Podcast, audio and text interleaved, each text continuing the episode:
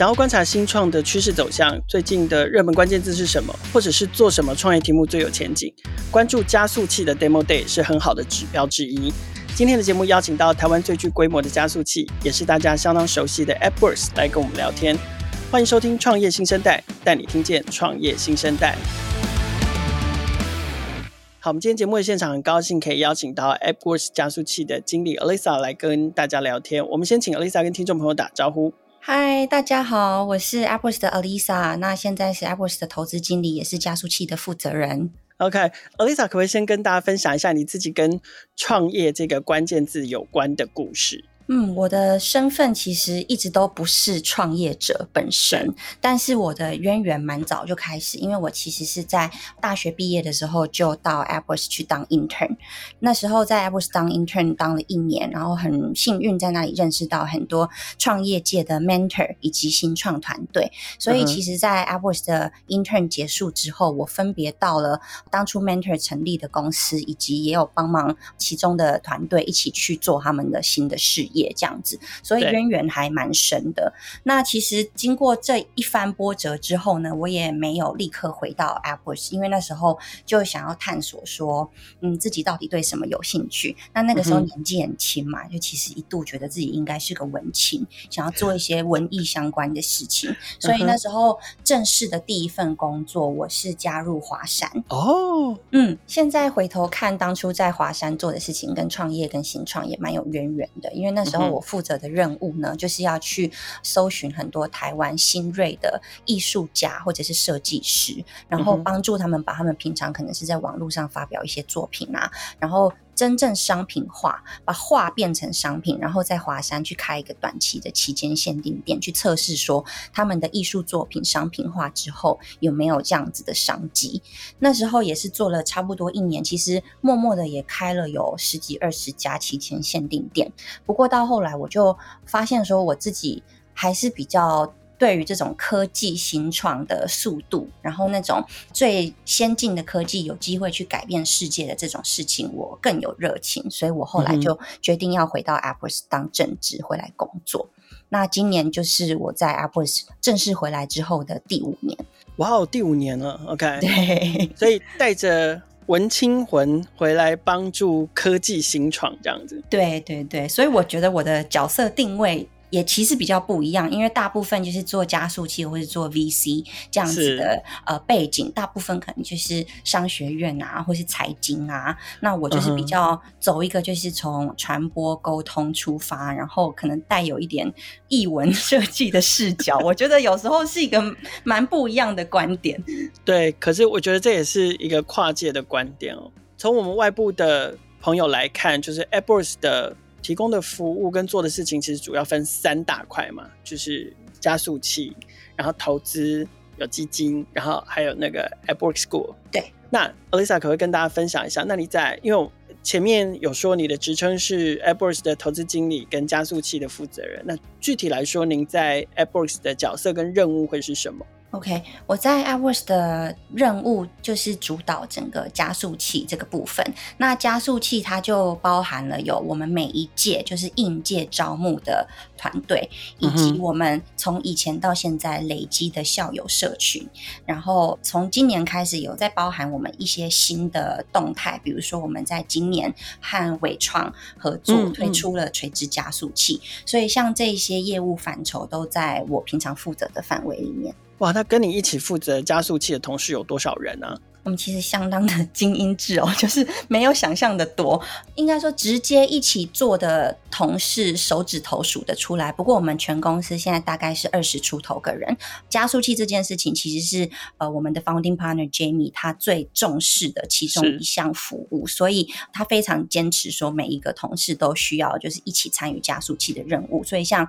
平常不管是我们在服务应届的团队，招募下一届团队，或是服务我们的校友社群。其实其实这些事情都是动用到我们公司的非常多同事一起帮忙。OK，没有，因为我看网站上面的那个你们的团队的介绍，就做的非常完整。可是好像感觉大部分的人的至少主要的工作好像都跟投资的关系比较大。然后就觉得哇，Alisa 一个人做加速器所有的事情也太不赢了吧？就所以显得很委屈的样子。其实没有啦，就是 呃，我算是主导加速器，但是像刚刚讲的，因为同事都要帮忙。呃对对对，所以其实平常会调度到蛮多人的帮助，就是蛮感谢大家的。嗯哼，其实就像我节目一开头有讲到，就是说，当然加速器关注的产业其实会随着创业的趋势、科技的发展等等的这种潮流一直在演变。所以这边可不可以跟我们简单的介绍一下目前 AppWorks 加速器所关注的产业，还有你们目前透过哪一些方法跟哪一些机制来帮助创业家？好啊，我倒着讲回来好了。嗯，AppWorks 这边主要想要做的事情呢，其实就是打造一个创业者社群。那因为起心动念是这么单纯，所以其实像 AppWorks 加速器是免费的。那我们也不会就是拿 founder 的股权来交换，嗯、就是完全你把它想象成是一个慈善的事业在做就对了。那我们想做这件事情，是因为我们知道创业者是呃很特别的一种生物，他们就是对这个世界有不同的热情跟不同的执着，想要去改变世界，嗯、想要自己打造产品。那他们在奋斗的一路上，其实特别的孤单，压力也很大。那很多事情是没有办法跟身旁的，比如说亲朋好友啊这样子去讨论的。所以创业者社群对他们来讲是一个很重要的存在。那我们想做的事情就是从世界各地找到聪明厉害，然后有热情、有决心的创业者，然后尽量把他们聚集在一起。那希望透过这样子的方式，让他们认识到也是这样子的一群人，那帮助他们变成更好版本的自己。其实就是。做这么简单的事情而已。嗯、那为了达到这件事，嗯、我们就是当然对每一届的加速器会设计很多的活动。但是就像我，我也常常会跟不论是创业者，或是我们的同事，或者是呃想了解 AppWorks 加速器的人，我常常都提醒他们，就是活动本身不是重点，活动只是一些不同形式的一些设计而已。其实，对，不管是比如说像是 Demo Day 啊，然后或者是算是一些演讲分享啊等等的，不管是。什么样形式的活动都是一个相同的目的，就是帮助他们认识到厉害的人，然后借由认识到这些厉害的人，可能可以得到一些提点啊，一些经验的交换啊，那帮助他们变成更好的自己。那这个就是我们在做的事。那刚刚你也有提到我们关注的产业，产业对。嗯，就是我们做十年了，那我们所关注的产业其实一路以来有变化。那变化的原因，其实是因为我们一直都想要做的事情是提醒创业者接下来。下个十年的机会跟浪潮会在哪里？我们不希望，因为我们自己一直一成不变，嗯、就是固定在某个主题或是某个产业上，而导致就是创业者错过了未来的成功机会。所以，我们每隔几年就是会稍微调整一下。那从我们最初二零一零年那时候，Jamie 刚回来台湾创办 AppWorks，当初想推动的是，请大家注意 software，请大家注意 mobile internet。到后来就是所谓的网络化，所谓的 mobile internet 这件事情都变成是一个很基本了，没有那么高的入门门槛，所以我们就开始注意下一波的机会在哪里。那我们从二零一八年开始，呃，我们关注到，我们觉得 AI 跟 blockchain 可能会是下个十年影响世界很多的新的科技，所以我们从二零一八年开始关注 AI 跟 blockchain。那接下来到大概。一九二零年左右，我们发现，哎，其实虽然我们在提醒 AI 跟 Blockchain，这样好像是没有办法，嗯，照顾到所有接下来可能会蓬勃的趋势，所以我们又再多加了一个叫做 Southeast Asia，就是东南亚。那这个概念比较不一样，不像 AI 跟 Blockchain，对，它不是产业，它是市场。它是市场，那我们也是一样想提醒创业者，嗯、呃，东南亚会是接下来成长非常快速的市场。那如果大家要创业的话，可以关注这个新兴的地区。所以现在总结我们关注的三大点，就是 AI、Blockchain 跟 Southeast Asia。那如果很难记的话，就简单记 ABS，就是我们的三个主轴这样子。OK，所以它不单单只是 cover 了产业，它还提醒了重要的市场。所以，与其说是 AppWorks 目前关注的产业，不如说这是目前最关注的三个关键字哦，就是 ABS、AI、Blockchain 跟 Southeast Asia。对，你很厉害。嗯、OK，要先做一下功课了。好，那因为其实我们今天的节目有一个很重要的重点，其实是为了要聊聊。即将要发生的 Demo Day 嘛。可是，在聊到 Demo Day 之前，可不可以先请 Alyssa 跟我们介绍一下，就是说，那如果今天我是创业家，那我加入了这一期的这个 AppWorks 加速器，那我加入了加速器之后，会经历哪一些重要的阶段？呃，我们每一期的加速器计划大概全长是五到六个月，那我们一年会收两个 batch，嗯、每一个 batch 的五到六个月之间，大概可以把它分成四个阶段。嗯、第一个月就是最前面。第一个月，我们的重点会放在让大家交朋友，也是回应到刚刚前面讲的，我们希望大家都可以认识到来自世界各地也在创业，嗯、然后也可以打造一个社群。对对对，所以第一个月我们的重点就会先让大家就是互相认识，那包含啊、呃、认识呃应届的同学啊，然后认识不同的市场啊，认识 AppWorks 整个社群里面的 mentor 啊。第一个月比较像是这样子，在打下大家的关系。跟信任，那接下来第二三个月呢，就是大家都已经有一定的了解之后，或者是你已经认识到你的 mentor，那就变成是你可以开始去运用这样子的 connection，去得到一些经验的交换，去得到一些意见的交流，然后把这些新的 idea 带到自己的产品上。所以第二三个月，呃，我们的重点就会放在鼓励创业者赶快去推出他的产品。那如果说他已经有产品，我们就会鼓励他赶快去涨他的 traction。然后，Apple's 的角色就是我们会在这两三个月里面从旁去辅导，然后参与他们的讨论。那经过这三个月之后，你看也交了朋友，交了 mentor，然后开始涨产品啊，然后涨 traction 啊，所以。就会带到刚刚我们提的 Demo Day，Demo Day 大概会是在第四个月左右。嗯、那经过前期的这样子的加速之后，第四个月就是一个成果的展现。那我们就会帮团队办一个，就是呃面对。呃，所有市场以及公开这样子的 Demo Day，让他们有机会在投资人、企业伙伴跟媒体前面，可以去展现他们这几个月所谓努力的成果。对。然后第四阶段就是最后收尾的阶段，第五六个月，等于就是前面铺下的这些种子，差不多开始酝酿跟发酵。比如说前面认识的 Mentor，前面交的朋友，Demo Day 所联系上的一些潜在投资人啊、合作伙伴啊、媒体等等的。在最后面的这五到六个月这个阶段，就是可以开始去谈合作。可以开始去准备募资，然后或者是有一些团队有了媒体的报道之后，他可以更容易的去招募他的团队，嗯、就是招募他的人才这样子。所以呃，我们的加速器的流程大概是这样，分成四个阶段。哦，所以在 Demo Day 结束之后，还有我一直以为 Demo Day 就是一个完美的据点，然后就是就要跟团队说再见了。你们接下来自己在创业的路上好好的努力啊！倒是没有，倒是没有。如果就在 Demo Day present 完之后，突然就把大家送走，好像也太冷酷了。就是我觉得后面还是一定需要一段时间陪伴他们去耕耘那一些前面酝酿的关系、合作、媒体。那这三样事情就是等于是说，他们 Demo Day 结束之后，如果有人对他们有兴趣，他们可能会来接触 AppWorks，然后你们还是会从旁协助跟辅导他们，帮助他们对接到不管是合作也好，或者是下一个阶段的投资也好等等的事情，这样。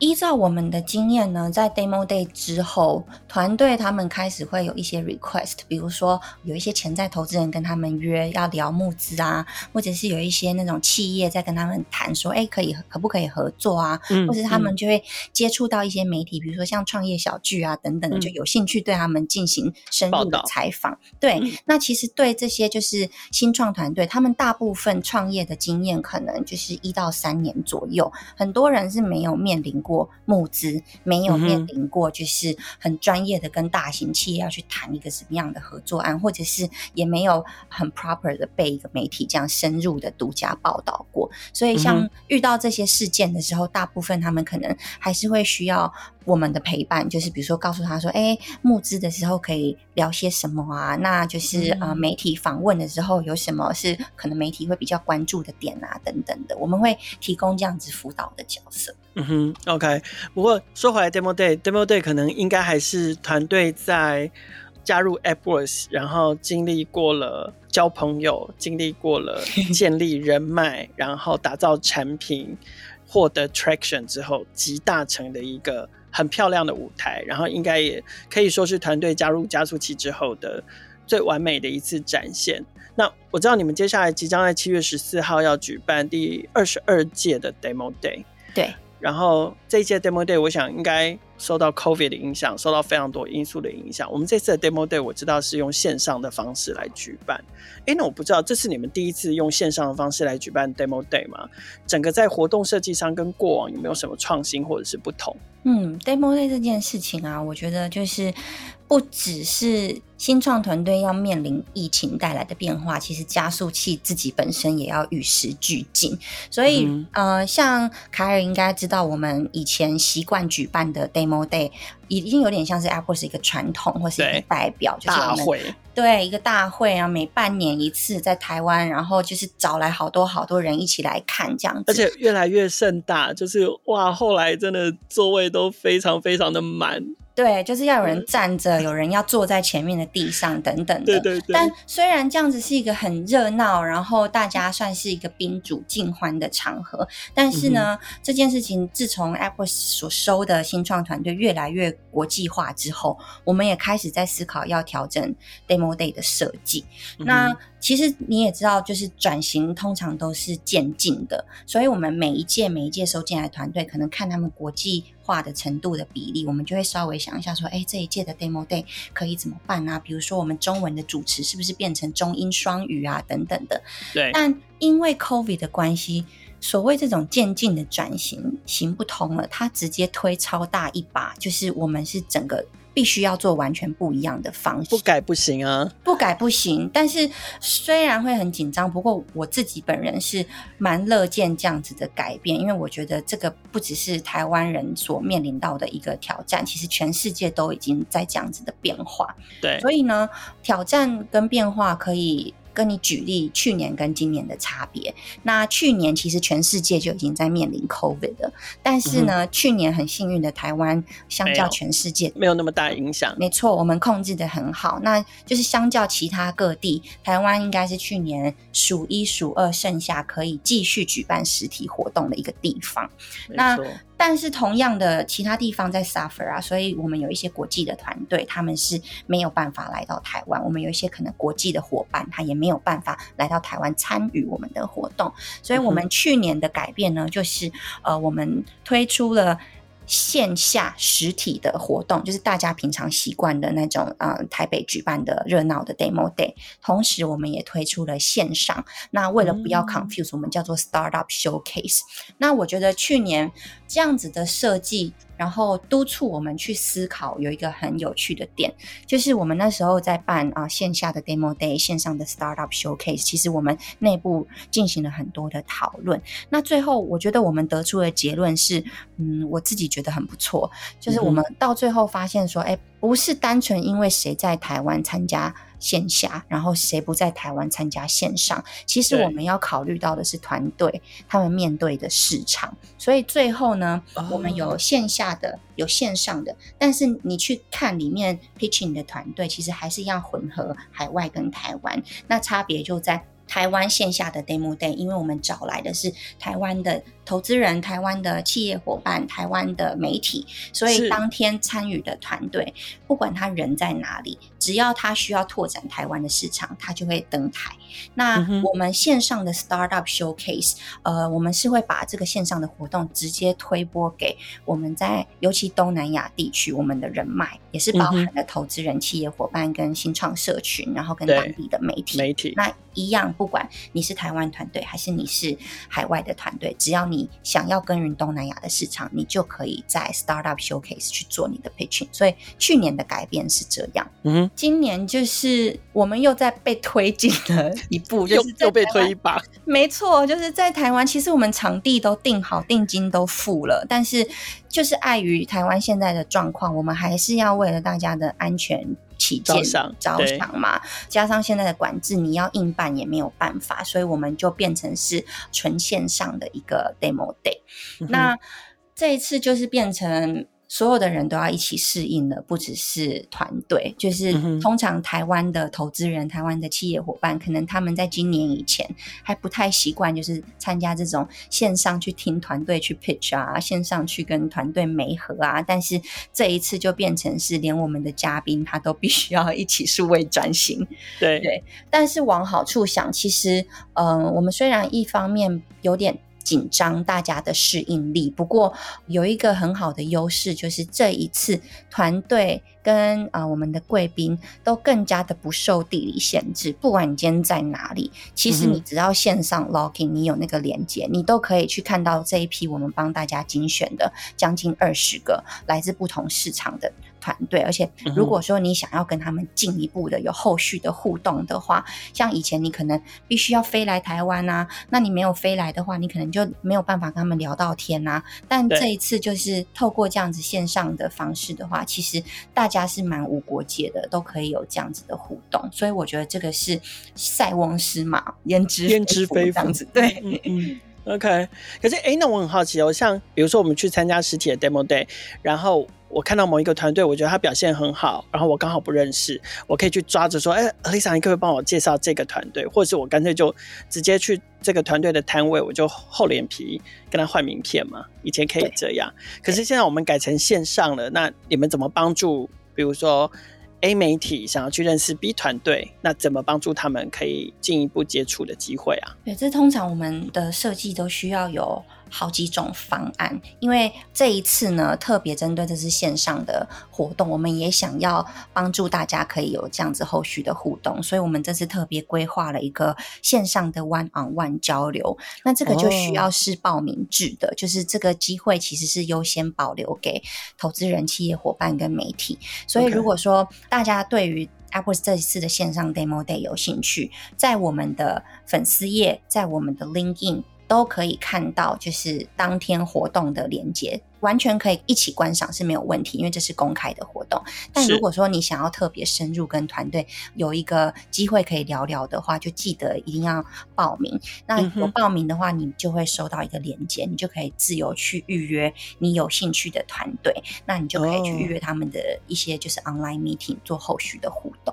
OK，原来如此。好，因为我们录音的这个时候，其实 Demo Day 还没有实际的发生嘛，所以我想要先请 Alisa 跟我们稍稍透露一下，就是说，因为通常我们在看完 Demo Day 之后，大致上其实都可以针对每一届可能经过 AppWorks 加速过后的团队，然后他可能可以归纳整理出一些特性。那但是因为我们现在还没有机会看到 Demo Day，可不可以先请 Lisa 跟我们透露一下，就是说这一届的加速器的团队跟过去这么多届不同的校友来相比，不知道你们自己有没有先归纳出或者是发现一些显著的特色或者是差异呢？嗯，我这边可以跟大家分享三个这一届和啊历届。比较不太一样的地方。那这一届呢，第二十二届，我们的主轴一样是刚刚前面跟大家介绍的 ABS，就是 AI Blockchain 跟 Southeast Asia。但在这个主轴之下呢，因为这个主轴我们已经应用几届了，我想说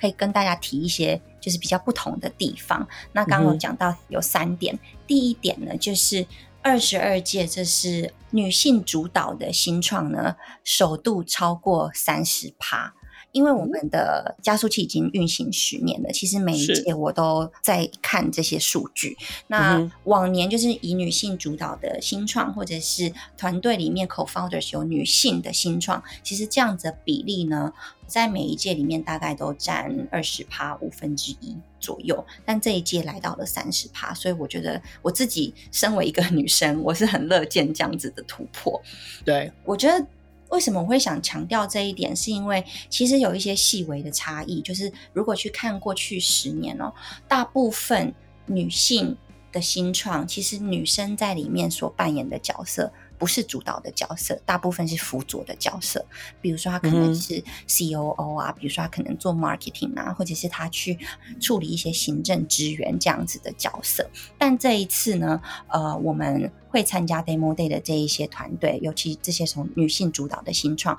你应该就是可以从他们的 pitch 里面感受到他们就是强烈的个人风格跟 主导力，就是这些都是他们参与非常深的，所以这个我觉得是一个蛮不一样的地方，大家可以关注。对，第二点就是我们这一次多了一些新兴市场。那刚刚有讲到 ABS，其中一个 Southeast Asia，我们耕耘东南亚已经几年了，但是东南亚也是有市场之分。那所以像这一届二十二届，我们会有第一个全新的。市场叫做柬埔寨，我们有一个来自柬埔寨的团队。呃、oh.，除此之外，我们还有好几个来自菲律宾的团队。另外，大家近年在关注的，我们也有越南的团队。这些都是大家往年在喊的东南亚，可能直觉会想到哦，新加坡啊、印尼、啊、印尼啊，对，没错马来西亚这样。对对，那这一次我们就是有出现一些跟大家往年所想象的东南亚比较不太一样的地区，我觉得大家也可以关注一下。第三点呢，就是有什么不一样的地方？我觉得大家可以特别记在心里。就是这一届二十二届，我们是三月开始，然后 Demo Day 办在就是七月，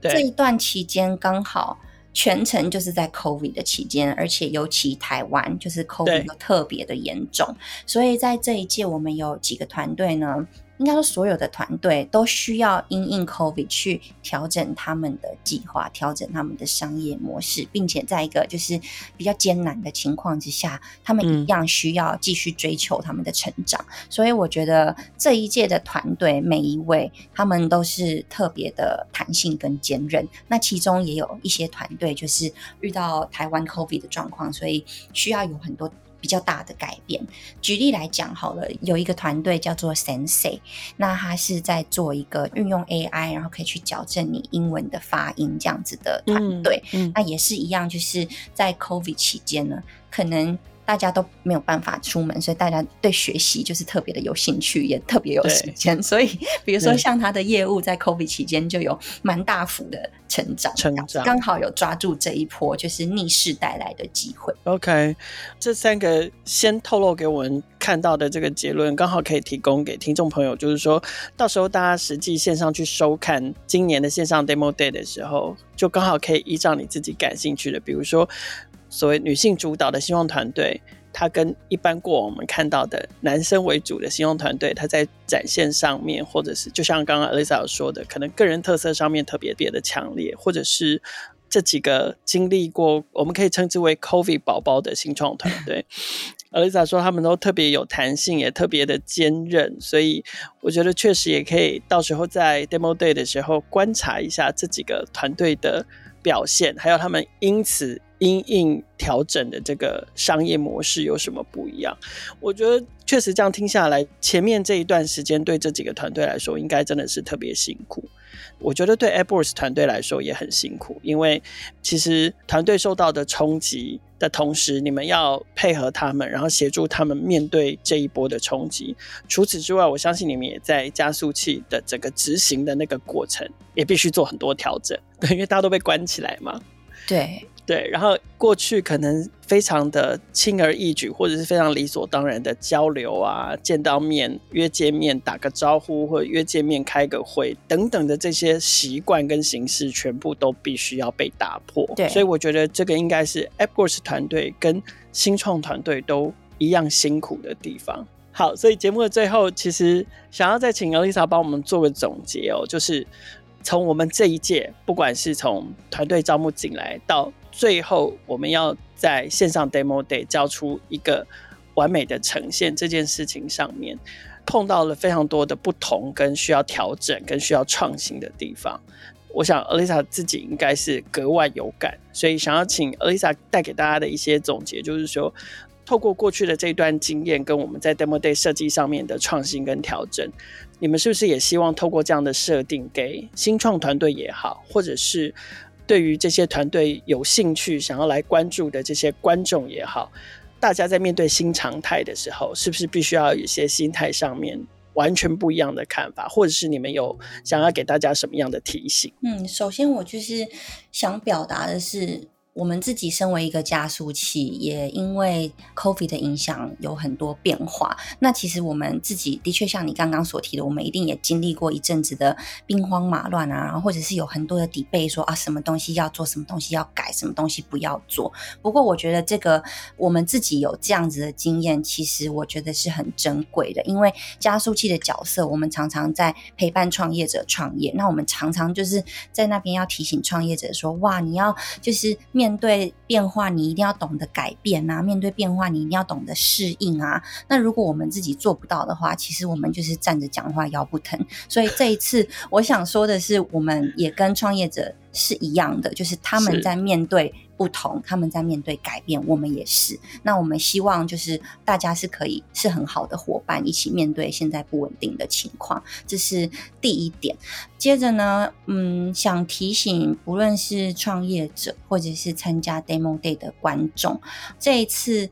改成线上的一个 Demo Day 啊，其实为了。配合大家就是不同的习惯，我们做了很多的改变。比如说，如果大家在想以前参加 Demo Day 啊，或是听团队去 pitch 这样的经验，可能大家预设都会想说，哦，团队可能他会花三到五分钟跟我们讲他的创业的故事，介绍他的产品。那其实呢，凭良心讲，现在什么事情都要在线上，等于大家的注意力是很短暂的。如果说要在线上听二十个团队，每个团队要讲三到五分钟，其实你。仔细想想，现实的考量，这个其实是很难让大家转型。所以，呃，我们也做了很多的调整跟设计。比如说，这次纯线上的 Demo Day，每一个团队它其实只有一分三十秒，跟大家简介它的产品跟它的故事。这也太难了吧？对，这个不只对。呃，新创创业者来说是一个很大的挑战，因为时间这么短之下，他必须要去考虑说哪些是重点，哪一些真的留到后面再讲，然后哪些讲出来可以在短短的时间里面吸引大家的眼球，让大家有兴趣再跟他联络。这不只对他们是挑战，其实也是在挑战观众的适应力哦。就是，是呃，像我之前也会有时候收到一些贵宾跟我反映说，哎，很短，我来不及了解就过去了这样子。但是这是一件没有办法的事情，这是一个面对数位转型大家都需要适应的事。所以我就想提醒大家说，把这样子新形态的 Demo Day，你当做你是在看一个电影的预告。你看 Movie Trailer 它。一小时、两小时的电影，他把你剪成两分钟，那这个可能原本五分钟的介绍，我们把它浓缩成一分半。大家在看的时候，就是尽量从中去感受，说，哎，哪里引发你的兴趣？比如说，可能是这个创业者他的故事啊，或者是你对他想解决的问题，你觉得很认同等等的。这个重点绝对不是 Demo Day 那个当下短短的一分三十秒这样子的一个简介，其实。比较重要的重点是这个 trailer 引出来后面大家的对话，那大家可以记在心里。其实借由这样子的改变，其实我们这一次达到的是一个无国界的，然后一个纯连线这样子的方式。所以我也想提醒大家，就是不要把它想成是说哦，怎么好像很烂，没有办法参加实体的活动，而是把它想象是大家又突破了原本的框架，然后可以更踊跃的去创造。彼此的连接，这样子。今天非常感谢 Lisa 来到创业新生代的节目，与我们分享 AppWorks 加速器第二十二届团队的亮点。同时呢，也对这个第二十二届 Demo Day 的活动，透过我们的节目小小的暖了一下场。可是因为节目时间的关系，我们没有办法在这里透露更多的亮点，所以邀请听众朋友七月十四号星期三的下午三点，锁定 AppWorks 的粉丝团或者是 YouTube Channel，看看又有哪一些优秀的潜力新创脱颖而出。创业新生代的节目每周固定更新，除了采访科技与商业模式创新的创业家故事外，我们的议题也扩及创业成长、数位科技的产品与服务，值得大家支持的群众集资计划，以及改变影响社会未来发展的社会创新企业。创业小聚的朋友，除了可以在 s o n 上听见每一个创业新生代的故事，也可以在 First Story、KKBox、Apple 还有 Google Podcasts 以及 Spotify 听见。欢迎大家随选收听、订阅、分享、留言、评价，和我们一起共同关注创业新生代。